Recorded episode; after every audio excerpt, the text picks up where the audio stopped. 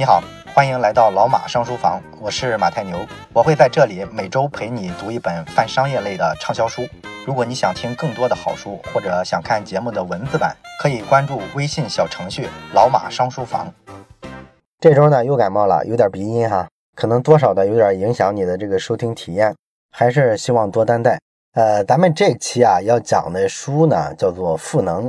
为什么讲这本书呢？因为上周的时候，在咱们微信小程序上讲系统之美的时候，我提到了一个例子。我说呢，这个游击队跟正规军之间，通常来说呢，这个游击队啊总是处于胜利的，因为正规军啊遇上游击队的时候啊，一般都会没有任何办法。游击队太灵活了，而正规军呢，因为他打仗只会一板一眼的打嘛，所以说只有挨打的份儿。所以呢，我说了一个结论，我说大部分时候啊，正规军碰上游击队都是胜不了的。那么好多同学呢就在后台质疑我啊。说你有本事让他们正面刚啊，那游击队不被打出翔来才对。那我想了一下，肯定这样说没有问题是吧？但是咱说的这个胜利肯定不是这个概念了。那么我说这个正规军跟游击队之间的这个战争啊，其实没太有发言权啊，你肯定不信我。所以呢，这周呢我就找一位军人来，让他来讲一讲这个打仗的时候啊，正规军打游击队是怎么回事啊？你看看你信不信他的？那这个军人是谁呢？他的名字呢叫做斯坦利·麦克里斯特尔。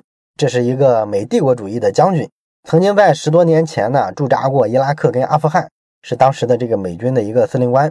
他把他跟这个恐怖分子啊打仗的这个经历啊，就写成了这本书《赋能》。这本书的核心意思呢，就是告诉你为啥正规军干不过游击队啊，以及说这背后的道理啊，对咱们的各方各面吧，像什么创业呀、管理啊、国家政策啊等等各方面有啥启发。而且呢，我讲这本书有一个更现实的理由，就是。你如果经常听国内的各种互联网圈子啊，什么创业圈子啊，开各种论坛的话，你发现台上的这些创业的牛人，开口闭口都是聊赋能啊，显得好像说你不知道赋能的话，都不好意思跟人打招呼了。所以说呢，即便从这个最浅显、最肤浅的这么一个目的，把这事儿当成一个谈资啊，你也应该去了解一下赋能到底是个啥。那赋能这事儿呢，咱们从何讲起呢？咱们就从这个麦克里斯特尔将军亲自参战的这个伊拉克战争说起吧。那么在很多人看来啊，美国二零零三年发动这个伊拉克战争啊，就是个笑话。为什么呢？因为在二零零八年这个奥巴马上台之前那几年的时间里啊，美军虽然打赢了伊拉克，但是他不是后续要到人家本土上去驻扎吗？毕竟来说，他推翻了萨达姆之后，要扶持一个亲美的政权嘛。那为了维持这个政权，他需要给他提供一些安全保卫，那就需要驻扎一些部队了。结果呢，没想到这是个无底洞。哎，美军啊，实际上在进攻伊拉克啊，打赢这个战争的这个阶段，总共只阵亡了一百三十九个人。但是呢，在他去重建这个伊拉克啊，要建这个新的政府的时候，为了维稳驻军，这个呢，给他带来了超过四千人的阵亡。那这是个什么原因呢？啊，美帝不是打伊拉克的时候才牺牲了一百多个人吗？这不是个摧枯拉朽的优势就干翻了萨达姆吗？怎么还会被当地的这个不成势力的小武装分子、小游击队搞成这个样子？这个呢，就是因为人家小武装分子、游击队的组织形式是更先进的。前些年啊，在亚马逊上有一本书入选了亚马逊的年度十大商业畅销书，这个书的名字呢叫做《海星模式》。海星就是咱们吃的那种海鲜。这是美国的两个学者写的一本关于组织形态的这么一本书。这个书有一个非常流行的概念，就是他提出了所谓的海星型组织的概念。他告诉我们，在这个时代，你分权有多重要。那么，什么叫海星型的组织呢？其实就是之前咱们常说的去中心化的组织形态。你比方说比特币啊，这就是一种去中心化的货币，它没有一个中央银行来发行这个货币，而是在一套算法之下呢，由千家万户的电脑啊，把这个比特币挖出来。另外呢，你像为什么这么多的盗版难打击啊？就是因为现在的下载工具啊，很多都是 P2P 的方式，比如说迅雷，比如说电驴。你用这些工具下载呢，不是像传统的那种方式，就是迅雷、电驴这些企业，他把文件放在自己的服务器里，然后让很多其他的用户啊跑去下载。这种方式啊，公安机关很容易打击盗版。但如果成为 P2P 的方式，只要有用户的电脑硬盘里有这个盗版文件，他把这个东西做成一个种子，其他人呢都可以从他这里下载下来。而好多人都有了这个盗版文件之后，那么网上就可能有好多个人啊出来做种子，让其他人下载。所以你说打击盗版的时候，是不是变得非常费劲了？你不知道谁有这个盗版的东西，而且你一个一个的去查封啊，成本非常的高。这就是典型的去中心化。那么还有呢，比如说这个维基百科是吧？这个就更典型的去中心化了。他没有任何的专业编辑啊参与进去给他写各个百科的这个词条，但是呢，广大网友呢，每个人啊在各行各业多少都了解自己这个行业的很多名词，所以大家本着共享的精神都去写了啊，这就形成了一个庞大的维基百科。所有这些组织形态跟咱们最熟悉的那些组织，比如说这个大公司啊啊军队呀政府啊，你发现都明显不一样。咱们熟悉的这些比较大的组织都有明确的上下级关系，底层呢要听中层的指挥。中层呢要听高层的指挥，这个体制啊有一个天生的弱点是什么呢？就是咱们都熟悉的那句话：“擒贼先擒王”啊。如果你把这个组织最高层的那个一把手给他打掉了，那么这个组织啊可能就陷于一个瘫痪的状态了。所以说呢，这个中心化的组织啊，看上去一般都非常强大，效率非常高，但是呢，它也有这个致命的弱点。所以说呢，按照上面讲的，咱们就可以把组织啊分成两种，一种呢叫做蜘蛛型的组织。蜘蛛就是会爬的那个蜘蛛，一种呢是海星型的组织。那么传统的组织是什么呢？就是蜘蛛型的组织。为什么拿蜘蛛来比喻呢？因为蜘蛛就代表了咱们大部分的动物的特点，就是说包含人类、哺乳动物、爬行动物等等在内，大部分的这个动物啊都是智力集中在大脑上。所以说呢，你拿到一只蜘蛛，怎么把它杀死啊？把它的头给它摘掉，这个蜘蛛很快就死了。而这个去中心化的组织，就是所谓的海星型的组织。海星有个什么特点呢？你想想，海星是没有头的，它只有五个触角。你如果把其中的一个触角给它砍下来，那这个触角啊，很快就游走了，然后它自己慢慢的还能长出来其他的触角，就变成了一个新的海星。所以你说这个海星能被杀死吗？杀不死啊！它没有一个叫头或者大脑的这么一个器官，也就没有一个绝对的中心。在军事上，这两种不同的组织交锋的时候。体现出来的就是美军打伊拉克的那种效果啊，在历史上呢，也曾经发生过类似的这种情况。比方说，当年这个地理大发现之后，西班牙人不是经常的入侵这个南美洲吗？他们很轻易的就征服了阿兹特克帝国和印加帝国，这是在美洲当时最大的两个帝国。这两个帝国在当时呢，被干掉的有多轻易呢？你比方说，这个西方世界啊，广为流传一个故事，就是西班牙人弗朗西斯科·皮萨罗。他当年怎么干掉的印加帝国呢？只率领一百多个人登陆了之后呢，到人家这首都里啊，说要去求见这个国王。这国王呢还真是挺天真，然后就会见了他。会见了之后呢，皮萨罗这帮人呢，一下呢掏出枪来，把这个印加帝国的皇帝旁边的这个侍从啊打死了。然后冲上去之后呢，把这个印加帝国的国王啊给他控制起来，然后就号令其他人，你们都给我退后，然后我要多少多少的赎金，不给的话我就撕票啊，就这么一个过程。哎，他居然通过控制这个皇帝，把整个印加帝国控制下来了啊！所以说，在西方世界经常流传这个故事啊，说他是一个冒险家，一百来个人征服了三百万人口的印加帝国。当然了，咱们之前讲过的《枪炮、病菌与钢铁》这本书的作者呢，也是戳穿了这个谎言啊。他说，这就是西方人吹牛，实际上并不止这个，主要征服这个印加帝国的实际上是天花，是病毒。但是不管怎么说吧，这个故事里面呢，他讲的就是什么意思啊？说你这个蜘蛛型的组织，这个中心化的组织，你的弱点就是权力过分的集中在统治者手里，所以人家只要把你这个老大控制掉，你整个系统啊就没法有效运转了。但是呢，西班牙人打下南美洲之后，他往北继续走，跨过中美洲打到北美洲去，遇到了一个叫做阿帕奇族的这么一个部落，就打不动了啊？为什么呢？因为这个阿帕奇族啊是个很有意思的一个部落，它的组织形式啊就是海星式的，是去中心化的。他没有一个统一的领导人，各个部落呢是非常松散的这种联盟的形式。他们选出来的这个所谓的部落首领呢，没有直接的调动阿帕奇部落这个部队的这个权利。他这个首领的作用啊，就跟一个吉祥物一样，只是从精神上给大家提供一个榜样，提供一种感召啊，号召大家呢勇敢的去作战啊，仅此而已。所以呢，底下呢实际上是各种各样的部落联盟。所以说，西班牙人来打他们的时候啊，把他几个部落打垮了。剩下的族人呢也会继续战斗啊！你把他的这个部落首领抓起来，给他枪毙了也没有什么用，他们仍然会继续的跟你去抗争，而且呢这时候还更团结了。所以说呢，靠这么一手，阿帕奇族跟白人啊抗争了好几百年，一直到十九世纪的时候啊，他们才向美国政府投降。虽然说这个实际上算是战败了，但是对抗了好几百年，这可是拿大刀长矛对抗的军舰大炮啊，真心不容易，是不是？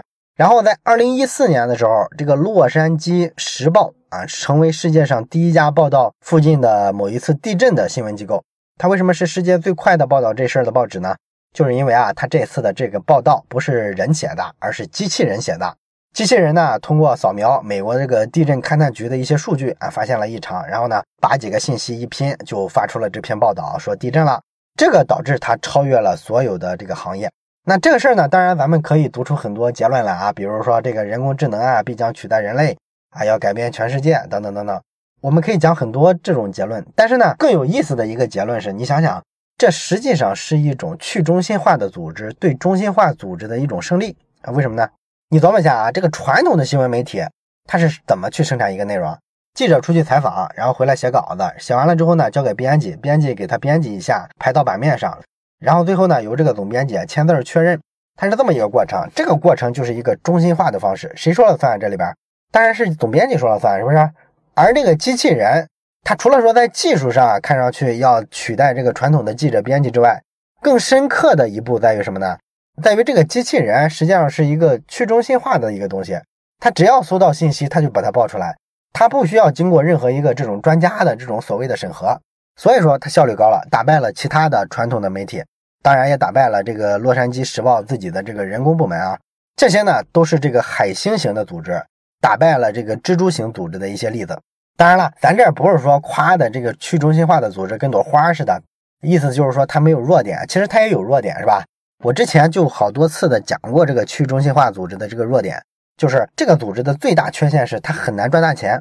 这个美国的这个电信行业就是一个很好的例子啊。哥伦比亚大学法学院有一个教授叫做吴修明，他写过一本书叫做《总开关》，这里边啊就介绍过一个非常有意思的结论啊。经过他调查呢，他发现美国这个电信技术啊，在一个新技术诞生的时候，往往呢就是去中心化的啊。比方说最早的这个无线电台都是由业余爱好者设立的。啊，这样呢，每个电台的这个功率呢都很低，只覆盖一个非常有限的区域。这个阶段呢是没有人赚大钱的。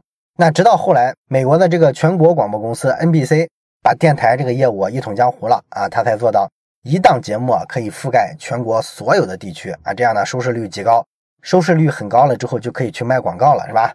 所以说呢，电台成了一个利润很丰厚的产业。所以说呢，这个去中心化的方式啊，如果从技术这个领域来说，其实比较适合的是技术在初始阶段的时候啊，这个阶段呢一般干不了什么大事儿。所以说，像互联网刚起来的时候，大家都喊的是什么呢？喊的是互联网带来权力的平权化，很多黑客都很推崇这个东西，觉得互联网特别棒，我能违抗国家权力啊，我只要用户多了啊，我想干一件事儿就可以突破国家制定的这些法律法规，突破这些大企业的控制，这是所谓的黑客精神。黑客精神的内核其实就是去中心化的。他们信这个事儿，而且把它上升为一种价值观。可实际上呢，等你到这个技术中后期的时候，比较成熟的时候，你再看这个去中心化，你会发现它根本成不了什么大气候。比方说这个维基百科吧，好多网友是可以一人一条贡献出来一个庞大的网络化的一个百科，但是这个内容质量一般来说是比较低的。咱们国内的用户啊，可能上维基百科不多，你就想想百度百科就行，那不也是同样的道理做出来的吗？是不是非常非常烂？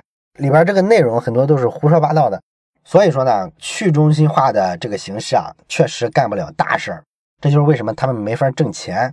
而咱们回到前面讲的这个军事上，美军打恐怖组织，恐怖组织的特点是什么呢？就是去中心化的，这就导致了他们首先很灵活，哎，美军呢一板一眼的跟他们打，听从这个五角大楼发号的这个指令，你是没法打败恐怖组织的，你都找不到他，恐怖组织多灵活啊，街上看上去一个平民模样的人。是吧？他可能身上就绑满了炸弹，你都不知道他们在哪儿，你也没法看出来谁是恐怖组织。但是呢，恐怖组织的势能毕竟是非常有限的，他能推翻一个国家政权吗？推翻不了啊！就他那点武力是吧？搞点破坏吓唬吓唬普通的老百姓还行，推翻国家政权他肯定做不到。啊所以说呢，你仔细看一下这个九幺幺事件啊，这个本拉登呢是基地组织的这个负责人，他声称呢是他策划的这个九幺幺事件，但实际上呢，这次更像是一次针对全球的广告。其实呢，基地组织啊没有这么强的这个领导策划能力了，因为基地组织是一个非常去中心化的组织，各地的这个恐怖组织啊很多都号称属于基地组织，归这个本拉登的领导。但实际上各地的这个组织啊，像什么阿富汗呀、什么伊拉克啊，他们当地的这个恐怖组织更像一个加盟店，也就是说他用的是基地组织的这个品牌，但是实际上自己在当地啊拓展业务的时候保留了很多的这个自主权、经营权。本拉登其实对他们完全没有控制力。这就是为啥你打这个基地组织的时候，你发现非常难打，啊，每个地方都号称是基地组织，是恐怖分子，可是怎么打也打不完。而像本拉登这种，他怎么维持这个品牌在各地的传播呢？他主要就通过互联网啊，他在网上去录这个视频，教大家怎么造这个化学武器，怎么造炸弹，通过什么 YouTube 啊、什么 Facebook 之类的去传播。包括说咱们国内的这个新疆的这个极端的这些恐怖分子。据说啊，也是通过网上这种视频学会的很多这个暴力袭击的行为。所以说呢，你会发现这个恐怖分子啊是标准的海星组织。哎，你想杀死这样的组织呢，非常不容易。当然了，这不是说你没法完全杀死啊。你想杀死这个海星的组织呢，可以通过三个策略来实现啊。第一个策略呢，就是改变环境啊。什么叫改变环境呢？你比方说黎巴嫩嘛，它有一个叫真主党的这么一个组织啊，这个呢被西方认为是一个恐怖组织了。那么他们生存的环境是什么呢？就是黎巴嫩当地的各个社区，他们打的是群众战争啊，从群众中来到群众中去，他们就在这普通的社区里啊造炸弹，准备呢去制造恐怖袭击。那你说他怎么敢公开的在一个社区里搞这个东西呢？很简单啊，因为当地老百姓很支持他。为啥支持他呢？这个真主党啊，他除了说搞这个恐怖袭击之外，他还在当地建学校、修医院，然后给人盖房子，啊，还搞这个社区卫生呢。那么他这么有群众基础的情况下，你可以想象一下，你西方一个部队跑来要打击他们，当地老百姓能跟你这个西方部队一条心吗？是吧？绝对不一条心啊！啊，所以说他生命力非常强劲。那么如果你想杀死这样一个组织，应该怎么干？你作为官方的部队或者说官方的这个政府，为了打击他们，应该是去做跟他们一样的有群众基础的事儿。比方说，你也去建学校，你也去建医院，建的比他们还好，然后免费给穷人开放。这个社区的人自然就意识到，哎呀，这个服务态度确实是比这个真主党更好哈，所以用脚投票，我肯定是支持这个正义的一方。所以说呢，改变环境是一个套路。那么第二个杀死海星组织的策略呢，就是把海星变成蜘蛛，变成蜘蛛之后就好杀了。你比方说，咱们前面说了，阿帕奇部落啊，坚持到十九世纪的时候，终于向白人投降了，投降给了美国政府。那美国政府是怎么打败他们的呢？美国政府啊，很鸡贼。给这个阿帕奇部落的首领啊发牲畜，哎，让这个部落首领呢有了这个财富私有的概念。你看，作为首领有特权啊，有这么多牛羊猪。那后来呢，大家发现，哎呦，当领导有好处啊，所以内部呢就为了当这个首领啊争权夺利啊，开始相互斗争。最终呢，不管谁胜出了吧，新胜出的这个首领肯定会建立一个集权化的部落，是不是？你成了一个集权化的部落，那美国政府想控制你不就很容易了吗？我要么买通你这个部落啊，你要实在不配合，我就把你干掉，是吧？很容易就把你打垮了。这个就叫做把海星变成蜘蛛的策略。最后一个杀死海星组织的策略呢，就是你自己也去中心化。这倒不是说你作为一个正规军，你要学着他们去打游击战啊，不是这个意思。但是呢，你可以借鉴他们这个去中心化的这个策略。这方面呢，你像《赋能》这本书里啊，作者不是一个军官出身吗？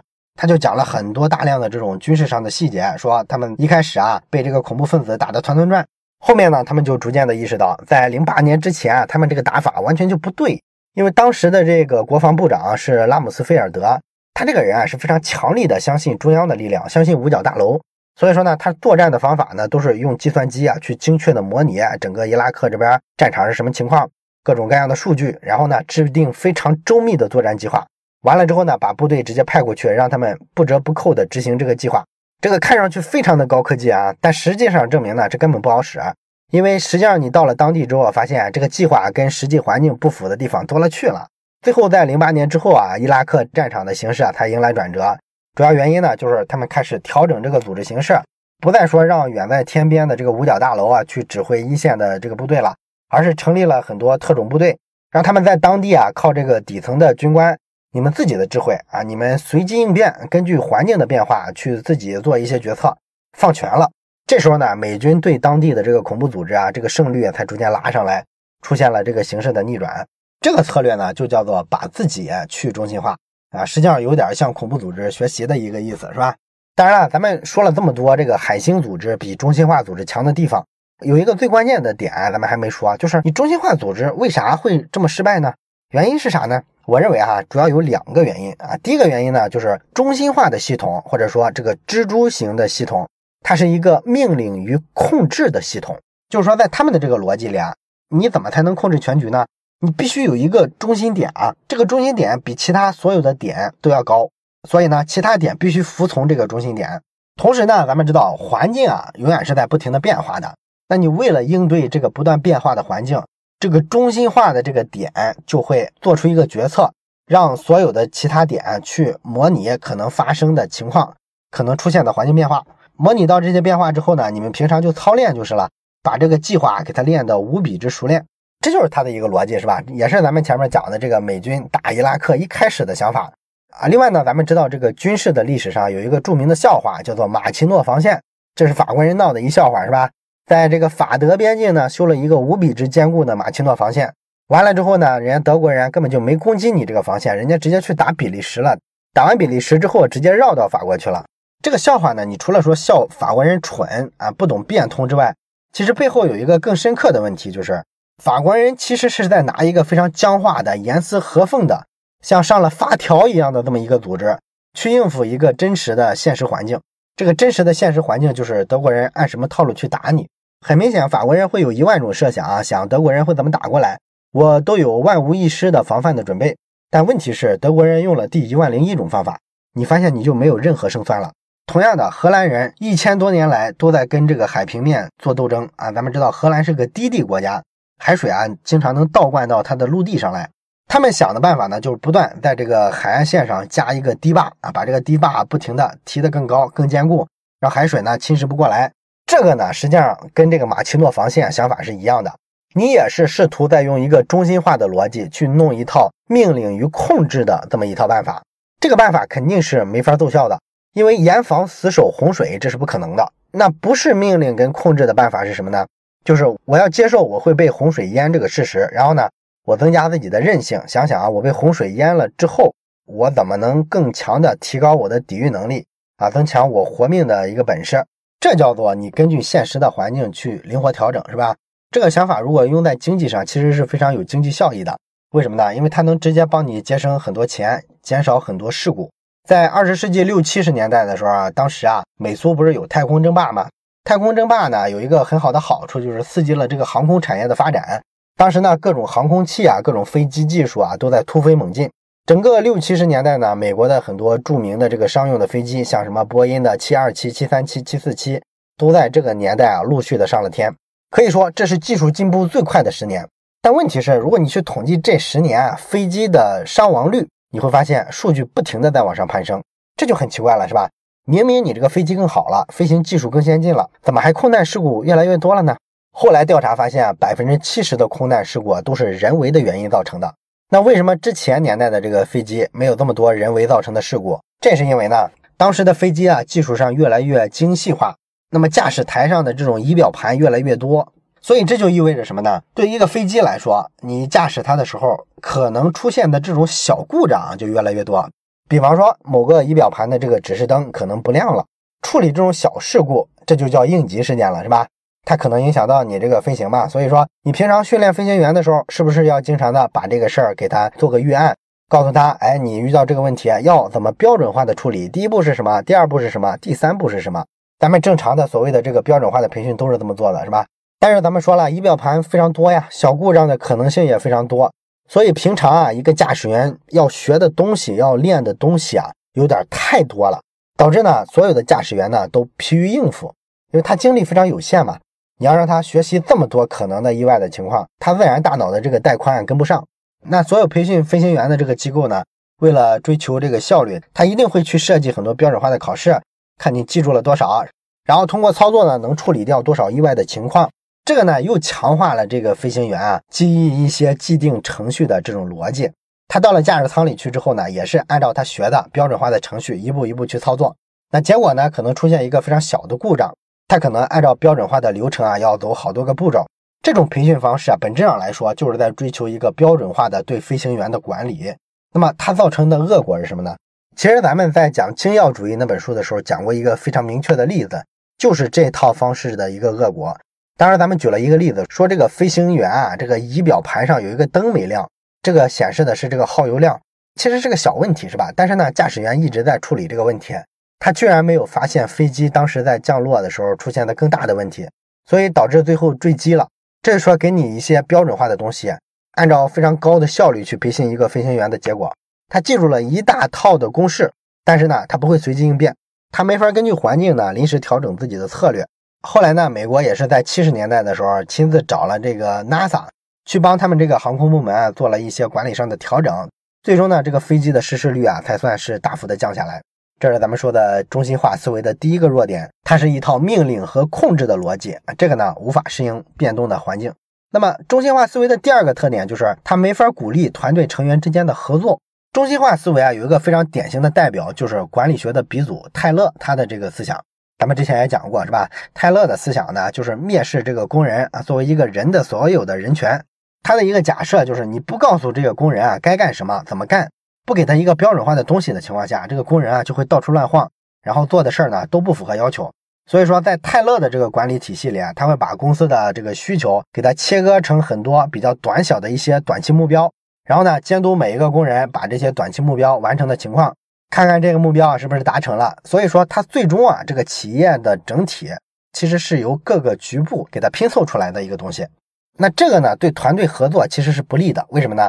因为团队合作需要两个东西，第一个东西叫做团队要有目标，你要去为了追求一个一致的目标才会去合作。第二个是团队合作要有一个迫切性，也就是说这个目标啊一定要比较难，通常呢需要大家一起合作才能完成。而中心化的组织、中心化的思维啊这两点都不具备，因为中心化的组织的逻辑呢是把整个链条啊给它设计的无懈可击，一环扣一环，这样呢可以达到效率最大化。但问题在于，每个工人呢，他是干的特别具体的一环，而且有明确的一个规范性的东西，这导致呢，他觉得他只要能干好自己的活儿，只要能够领到工资，就没有必要去了解工厂啊整体的状况，也没有必要了解整体的目标。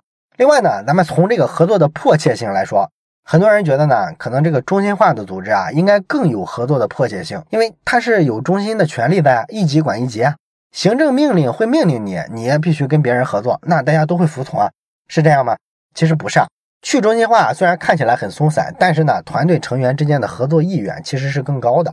为什么呢？因为咱们说了，去中心化的特点是它不做那么多的规划，他不会去假设环境是这样的，然后我们呢就专门的去训练这么一个解决方案去应对这个环境。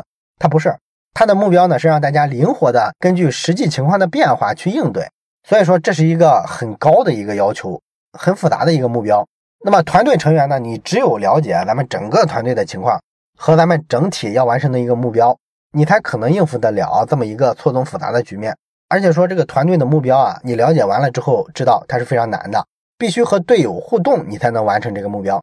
所以说，你像美国的这个海豹突击队啊，咱们都以为啊，这些特种兵啊，一个人会开坦克，会开飞机，然后呢还能当狙击手，还能搞爆破，这些特种兵都特别厉害。像超人一样，但实际上呢，他们这个海豹突击队的这个成员啊，训练的时候，其实绝大部分是团体项目，不会对这种个人能力啊这么执着的去追求。也就是说，海豹突击队的每一个成员要求最高的一项能力就是他的合作能力。同样的呢，咱们这个好的足球队，你发现每一个足球运动员其实不是光守住啊自己应该守住的这块草皮就行了，他还要对整个球场上发生的事情啊，要不停的去观察。他要对球队的整个的这个胜负去负责，每个人都这样的一支足球队才是一支常胜的足球队。而这个传统的组织啊，咱们见到过好多企业，比如说有些国企特别有意思，经常出这个红头文件啊。这个红头文件呢，就要求只有到某个级别以上的这个国企内的领导才能看到这个文件，其他的你作为一个普通员工，你根本不配知道高层做了什么决策。这事儿很常见，是吧？然后军事上也经常有这种事儿。尤其是早先的这个军事时代，像拿破仑时代的这个军队吧，拿破仑就说啊，你作为一个将军啊，你不应该让下属知道你对于接下来的这场战役做的这个目标和计划是什么。这个当然有这个怕走漏了风声的这个考虑，但实际上你看出来是什么呢？它其实是一个控制型的一个思维，它要让这个基层的士兵啊处于一个完全无知的状态。你越无知，我越好控制嘛，是吧？所以你连你的作战目标这么重大的事情都不跟你的团队分享，你怎么可能有凝聚力嘛，是吧？所以说呢，从实现团队目标跟团队成员之间的这个协作和凝聚力来说，去中心化组织都是更好的。这就是为什么在很多层面，去中心化组织啊都能战胜中心化的组织。好了，这就是咱们本期讲的，咱们思辨了一下海星型的组织跟蜘蛛型的组织在适应环境的变化上啊有什么区别。然后咱们着重讲了这个去中心化的海星组织是更容易适应一种变动的环境的，所以咱们一般认为啊，更容易抓住未来的这种组织应该采取海星型的组织形态。好了，本期内容咱们就讲到这儿。我是马太牛，这里是老马上书房，祝你每期都能获得新的启发。